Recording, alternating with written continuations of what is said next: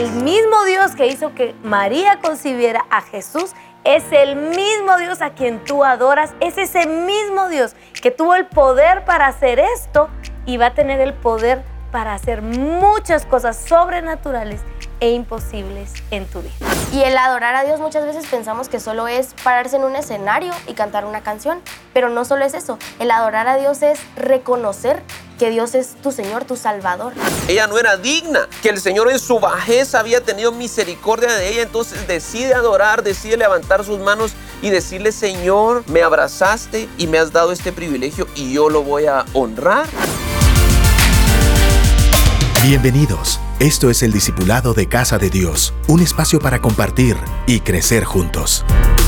Hola a todos, bienvenidos una vez más a este su discipulado. Nos sentimos muy contentos, muy honrados y muy privilegiados de que nos permitan entrar ahí a sus hogares para juntos poder aprender acerca de la palabra de Dios. Antes de poder iniciar, quiero recordarte que tienes en librería nuestro livebook disponible para que tú puedas tenerlo, ya que sabemos que eres un líder de nuestra iglesia y sabemos que semana a semana compartes la palabra del Señor. Acá está todas esas prédicas para que podamos evangelizar y compartir con cada una de nuestras ovejitas. Así que estamos listos para poder iniciar nuestro discipulado y me siento muy contento porque me acompañan dos de las mujeres que más amo en mi vida.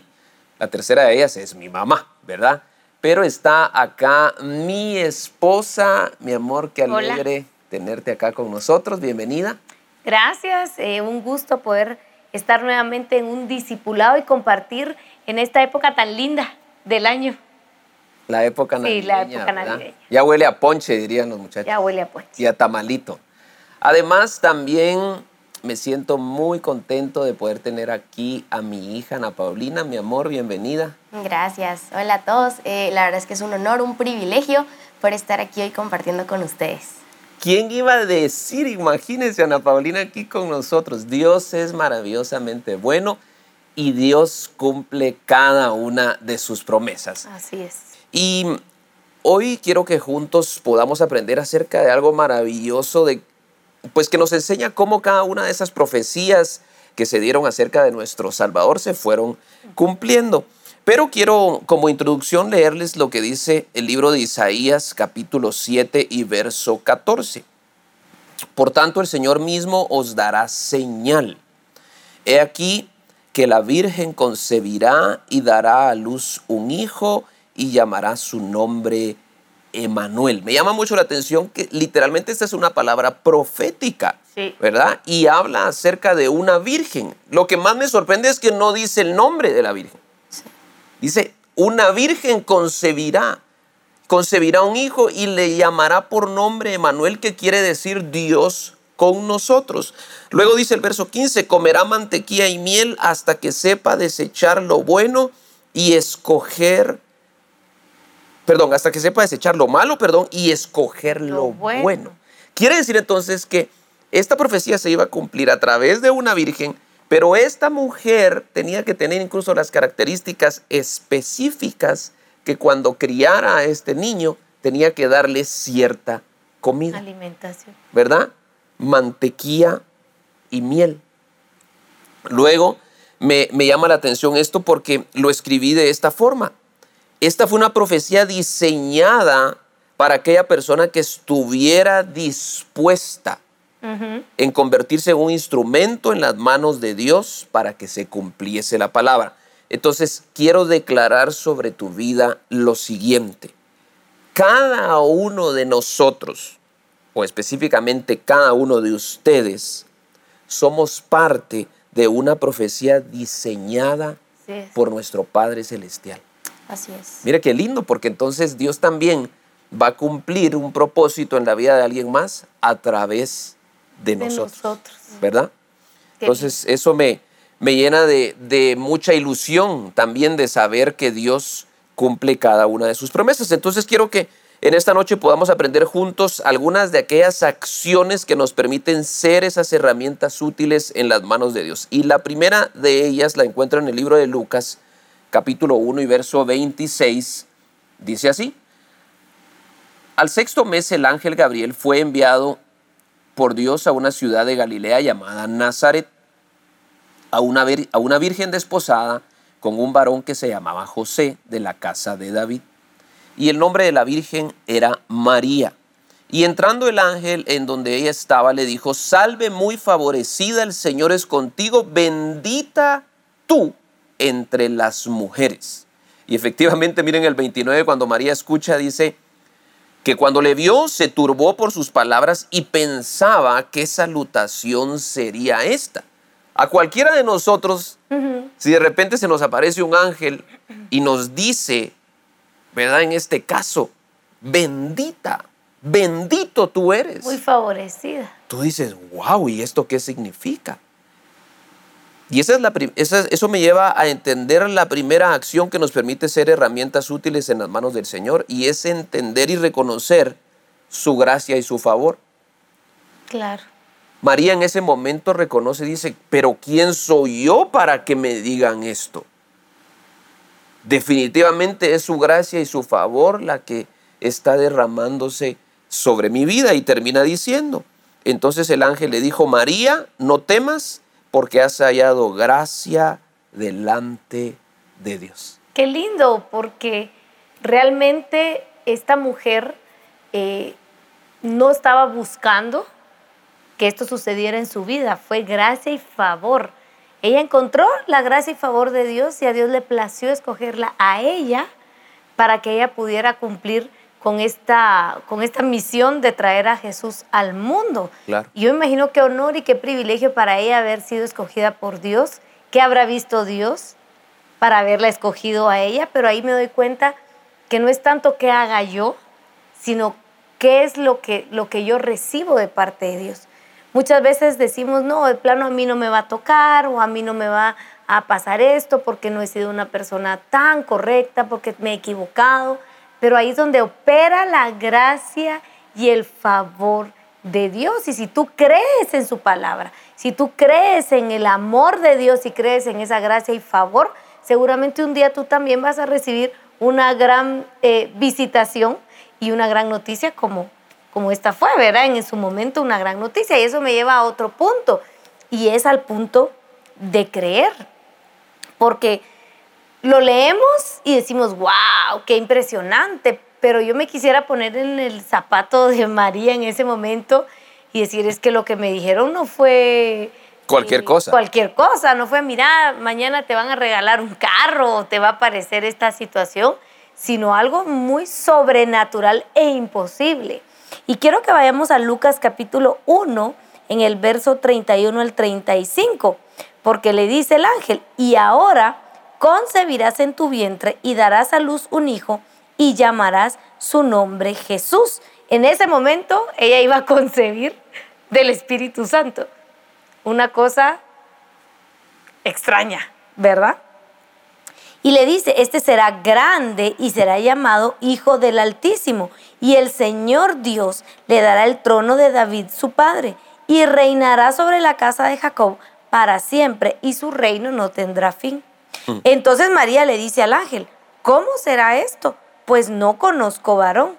Y respondiendo el ángel le dijo, el Espíritu Santo vendrá sobre ti y el poder del Altísimo te cubrirá con su sombra, por lo cual también el santo ser que nacerá será llamado Hijo de Dios. Wow. Sí, wow. Impresionante. Es impresionante, o sea, es un shock. O sea, para uno de mujer eso es un shock, que, que te den esa gran noticia. Qué honor, qué privilegio. Ella estaba entendida cuando el ángel le dice, porque tú fuiste favorecida y daste gracia delante de Señor, del Señor, te acontecerá esto. Y yo me ponía a pensar cómo María tuvo la fe para creer en algo tan loco. Sí, algo imposible, pues, porque no, no se podía dar solo así. No era, Sí, no, era no- imposible, nunca es había palabra. sucedido. Esa es la palabra, es imposible. Es imposible. Pero me, me gusta cuando el ángel le dice, le, le cita el pasado. Le dice, él será, verás, se sentará en el trono de David su padre y establecerá el reino de Jacob. María conocía las escrituras. Qué buena. Qué bueno. María conocía la historia de Dios desde el principio. Y ella sabía seguramente que Dios había partido el mar en dos, que había liberado al pueblo de Israel de Egipto, eh, que, David había vencido a Goliat. Eh, ella conocía la historia. Y cuando ella escucha esas palabras, dice, wow, ese mismo Dios que hizo milagros en el desierto, que liberó al... Es el que hoy hará que a través de su espíritu yo pueda concebir. Entonces ella no pone eh, eh, excusas ante, ante eso que está escuchando. Lo que ella hace es, ok, lo creo, pero ¿y cómo va a pasar? Porque esto es raro, ¿verdad? Esto nunca ha pasado, quiero saber. Tenía su curiosidad. Y entonces el ángel le contesta, va a ser a través del Espíritu Santo. Pero la fe de, María. Ella ya tenía fe en Dios. Ella ya conocía a ese Dios. Y yo quiero que tú sepas y recuerdes que el mismo Dios Amén. de antes, Así el mismo Dios que hizo que María concibiera a Jesús, es el mismo Dios al que tú le sirves, Amén. a, de quien tú, a quien tú le crees, a quien tú adoras. Es ese mismo Dios que tuvo el poder para hacer esto y va a tener el poder para hacer muchas cosas sobrenaturales e imposibles en tu vida. Siempre he dicho que sos mi predicadora favorita, de verdad. Pero ahorita sí te soltaste una impresionante. Y es cierto. Nosotros muchas veces decimos, pero ¿cómo me va a pasar a mí esto si esto es imposible? Solo recuerda es. que el Dios en quien tú has decidido creer es el mismo Dios de ayer, de hoy y de siempre. Y que así como sucedieron prodigios, milagros y maravillas hace mu- muchísimos años, ahora es el tiempo para que, que nos suceda sucedan a nosotros también. Así Buenísimo, buenísimo. Increíble. La verdad es que sí, creer es lo mejor que nos puede pasar porque así Dios también nos va a dar las cosas por las que nosotros estamos pidiendo y así. Ujú. Y otra acción que a mí me, la verdad que me encanta mucho es el adorar. En Lucas 1, 45 al 50 dice, y bienaventurada la que creyó, porque se cumplirá lo que le fue dicho de parte del Señor. Entonces María dijo, engrandece, engrandece mi alma al Señor, y mi espíritu se regocija en Dios mi Salvador, porque ha mirado la bajeza de su sierva. Pues he aquí desde ahora me dirán bienaventurada todas las generaciones, porque me ha hecho grandes cosas el poderoso, santo es su nombre y su misericordia es de generación en generación a los que le temen. Aquí María decidió reconocer la grandeza de Dios sobre su vida. Claro. Y el adorar a Dios muchas veces pensamos que solo es pararse en un escenario y cantar una canción, pero no solo es eso. El adorar a Dios es reconocer que Dios es tu Señor, tu Salvador. Claro.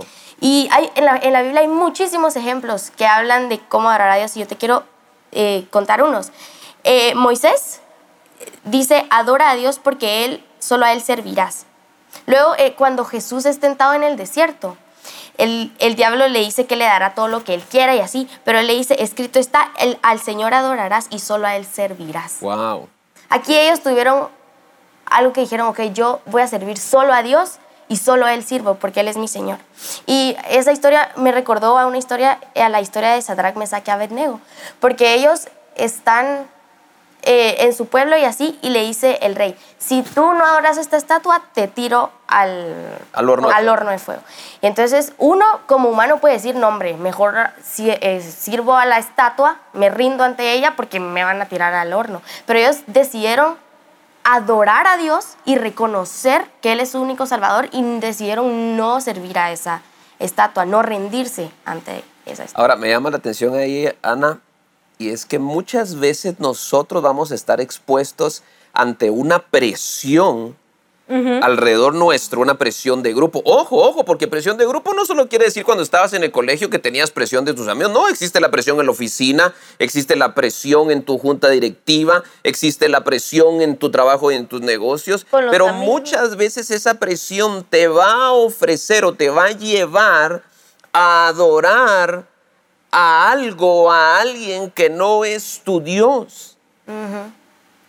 Y lo delicado de eso es que cuando tú adoras a alguien que no es, tu- eh, que no es tu Señor, que no es nues- nuestro Dios, nuestro Padre, tú literalmente estás dejando de recibir los beneficios que Dios tiene para aquellos que reconocen que fue lo que María hizo. Fue, me encantó lo que tú dijiste ahí. María reconoce, y siempre he pensado en este ejemplo, muchas veces cómo nos cuesta levantar nuestras manos para adorar, ¿verdad? Porque lo primero Sí. que decimos es, ay, ya me cansé. O ay, qué pena. O, o qué pena. Me van a ver ¿verdad? levantar las manos. Pero miren qué curioso. Tú sabes que cuando alguien te quiere dañar, lo primero que te dice es, arriba las manos. Y tú no decís, ay, no es que fíjese que ahorita las manos... No. ¿sabes qué haces? te rindes. Entonces las manos levantadas son señal de rendición. Rendición. María estaba entendiendo en ese preciso momento que ella no era digna, que el Señor en su bajeza había tenido misericordia de ella, entonces decide adorar, decide levantar sus manos y decirle, Señor, tal vez yo no era la, la idónea o la indicada, pero tú en tu misericordia me abrazaste y me has dado este privilegio y yo lo voy a honrar adorando tu nombre. Así es. Sí, y, y es lindo ver cómo cuando tú reconoces quién es Él, tienes esa capacidad de adorar. Claro. La adoración, cuando tú le rindes adoración a Dios, estás dejando tu yo, estás muriendo a ti mismo, porque reconoces que Él es más que tú y que Él es todopoderoso y es sobre ti. Amén. Y eso es lo que María estaba reconociendo en ese momento y decide ofrecer adoración a Dios. Y mm, otra acción que veo yo en la vida de María, aparte del creer, de tener esa fe, aparte del adorar, es la obediencia. Por supuesto. Porque era necesario que María fuera obediente para que se cumpliera la palabra que Dios había establecido. Y en Lucas, Perdón, mi amor, antes que ¿Sí? sigas, que está buenísimo esto. Quiere decir entonces que muchas veces nosotros no recibimos lo que Dios tiene preparado para nosotros porque no somos obedientes. No se cumple. Exacto. No se Dios lo tiene diseñado, pero por cuanto no damos el paso de obediencia, no sucede. Totalmente, como le sucedió al pueblo de Israel en Egipto. Cuando ellos salen de Egipto, en el desierto, ellos tenían que adorar al Señor. Eso era lo único que el Señor les había pedido. Quiero que vayan y me adoren. Era todo. Pero ¿qué pasa? El pueblo empieza a quejarse, empieza a murmurar, empieza, ¿verdad?, a adorar, porque hasta se hacen una su estatua en el desierto. Sí. Y al final la palabra se cumplió, porque la palabra se va a cumplir contigo o sin ti. Contigo o sin ti. Contigo o sin ti. Pero lo impresionante es, es eso, que el pueblo, mucho de ese pueblo ya no entró a la tierra prometida, los menores de 20 años. Sí logran entrar, ¿verdad? Porque es un- vienen con un corazón diferente, ahí entra Josué y Caleb. Y es lo mismo que pasa con María. Ella de- debía obedecer a la palabra de Dios para que ésta se cumpliera. Y en Lucas 1.38 dice, He aquí la sierva del Señor. Hmm, Primero reconoce, yo soy la sierva del, del Señor. Señor. Hágase conmigo conforme a tu palabra. Y el ángel se fue de su presencia. María no cuestionó, no puso condiciones, arriesgó su reputación y su matrimonio. Por supuesto. Porque a qué horas llega ella, y- porque ella no sabía que el ángel iba a hablar con José también. Ella solo sabía su versión, ahí no había WhatsApp, ¿verdad? Como decirle, José, te visitó un ángel, ay, a mí también. No. Ella decidió creerle al Señor y le dijo, hágase conmigo conforme a tu voluntad. Se rinde ante eso y obedece a Dios, sin saber que cuando se iba a presentar delante de José, bendito Dios, él ya sabía la noticia, entonces él no la rechaza.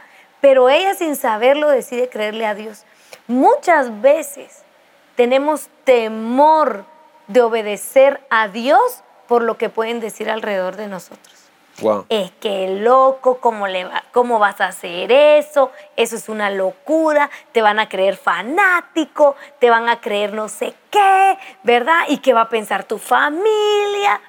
Cuando Dios da una palabra, cuando Dios te da una instrucción y la obedeces, Él te va a respaldar en todo el proceso hasta que se cumpla.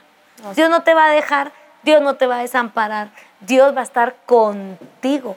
Así que cuando tú escuches una instrucción de parte de Dios o Él te dé una palabra clara que está escrita, porque mucha, la mayor palabra está aquí, la mayoría. O sea, todo lo que nosotros necesitamos saber y hacer está escrito en la Biblia. Solo obedécelo y confía en que el Señor va a estar contigo. Por eso es que cuando Josué sale a la tierra, le dice el Señor, mi presencia irá contigo. Dios va a estar contigo en cada etapa del proceso hasta que la palabra se cumpla. Y fíjate, mi amor, que si, si, si nos, nos ponemos a analizar un poco acerca de la obediencia, nos damos cuenta que la obediencia está conectada a tu mente. Porque cuando a ti te dan una instrucción, lo primero que reacciona es tu mente. Y tu mente dice, no. Eso, ¿verdad? ¿cómo? ¿Cómo? O sea, tu mente es la primerita que reacciona. Entonces quiero que te, quiero que guardes esta palabra en tu corazón. Quiero que guardes la palabra obediente. Mente.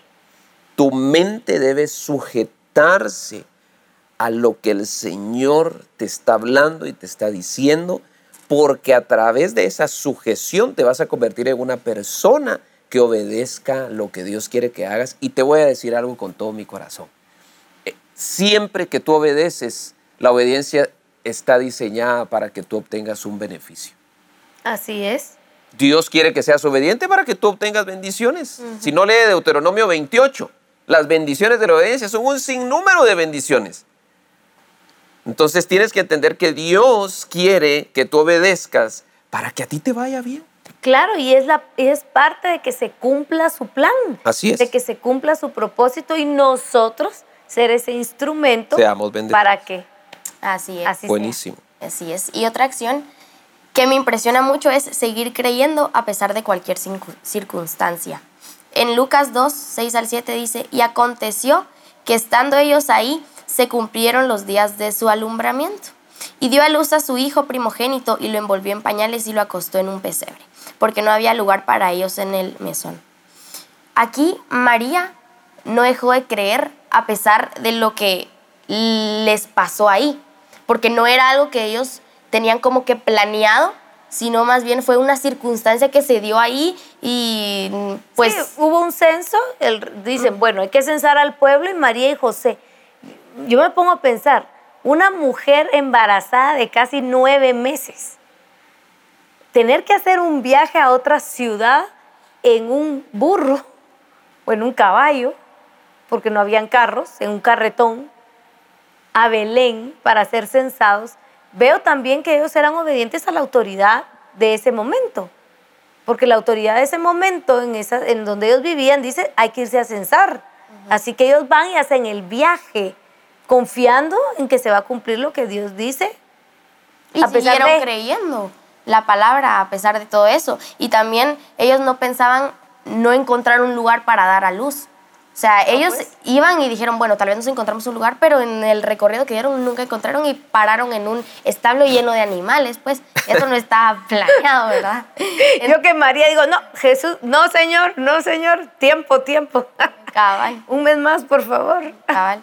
Entonces, eh, a pesar de que las cosas no estén planeadas a como tal vez no lo dijeron o como lo pensamos, Dios no lo va a cumplir, entonces hay que seguir creyendo, hay que seguir confiando que Dios En el plan de Él, en el plan no en el es. nuestro. Ujú. Y fíjate, Ana, que es muy fuerte. De- Realmente, miren, yo les voy a decir algo. En 25 años que tengo de conocer al Señor, tal vez nunca había visto a profundidad esta historia, pero es fuertísima. Sí. Miren esto, mira lo que tú estás hablando, Anita.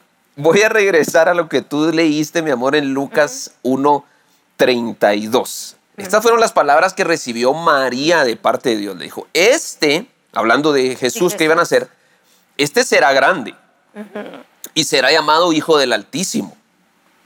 Y el Señor Dios le dará el trono de. David su padre y reinará sobre la casa de Jacob para siempre y su reino no tendrá fin. Seamos realistas. Si Dios te da esa palabra, ¿tú qué decís? ¡Wow! Voy a- es voy que a mi dar hijo algo. va a nacer en un hotel Ajá. cinco En una cuna de oro. ¿O no? Cabal. Sí. Por supuesto, tú lo primero que decís es, ya la hice. Dios me va a bendecir. Dios va a traer riquezas, Carrozas, va a traer honor, va a traer honra, porque lo que Él me está diciendo acá es que van a ser un hijo que va a ser grande.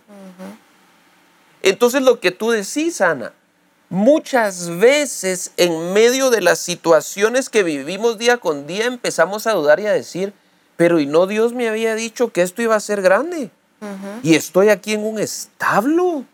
Entonces Dios mintió. Entonces esto no era cierto. Entonces, ¿qué está pasando? Y te voy a ser bien sincero. Empiezas a frustrarte porque piensas que Dios se alejó.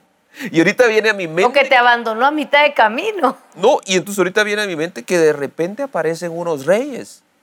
Pero Que ellos no fueron tres. Era una comitiva de reyes que se aparecen con regalos, con incienso, con oro. Pero con era profético porque decía la profecía que nacería en Belén. Y ellos lo sabían y lo estaban esperando. Lo que no sabían era que en un establo, ¿verdad? Pero eso también nos recuerda la palabra de Dios que dice que Él se humilló, ¿verdad? Y se hizo hombre. Wow. Y no escogió ser igual a Dios como cosa a que aferrarse. Jesús nos vino a dar el mejor ejemplo de humildad que un ser humano puede tener desde su nacimiento, desde su nacimiento.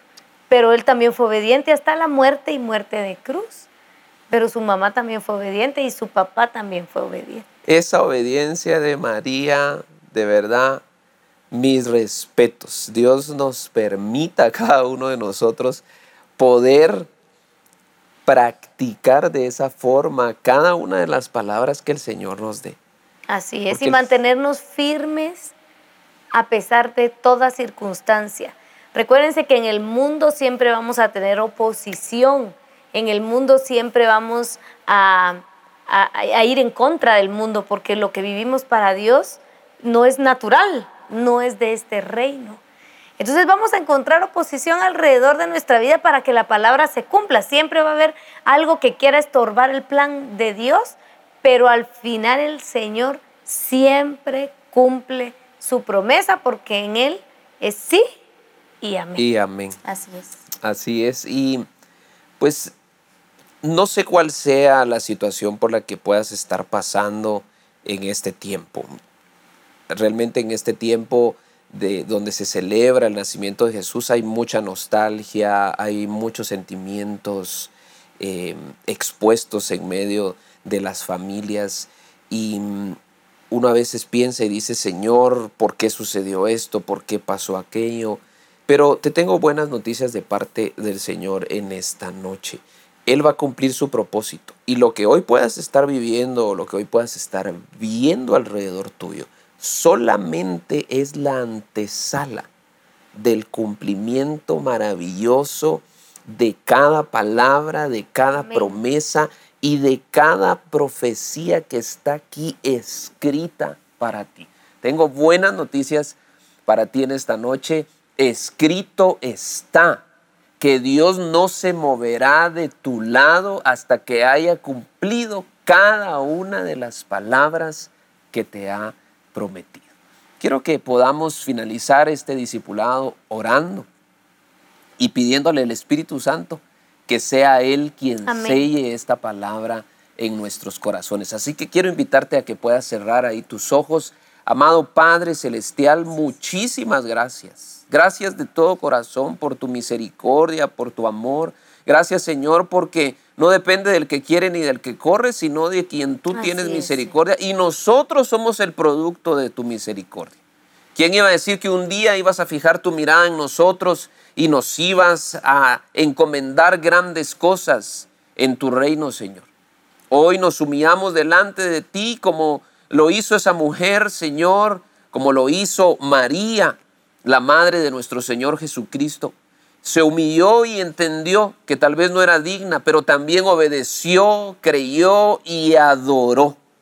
Y hoy queremos, Señor, adorar tu nombre y entender claramente que todo lo que el día de hoy tenemos proviene de parte de ti y queremos ser, Señor, esas herramientas útiles en tus manos para que cada profecía se pueda cumplir a través de ti, Señor, y a través de nosotros.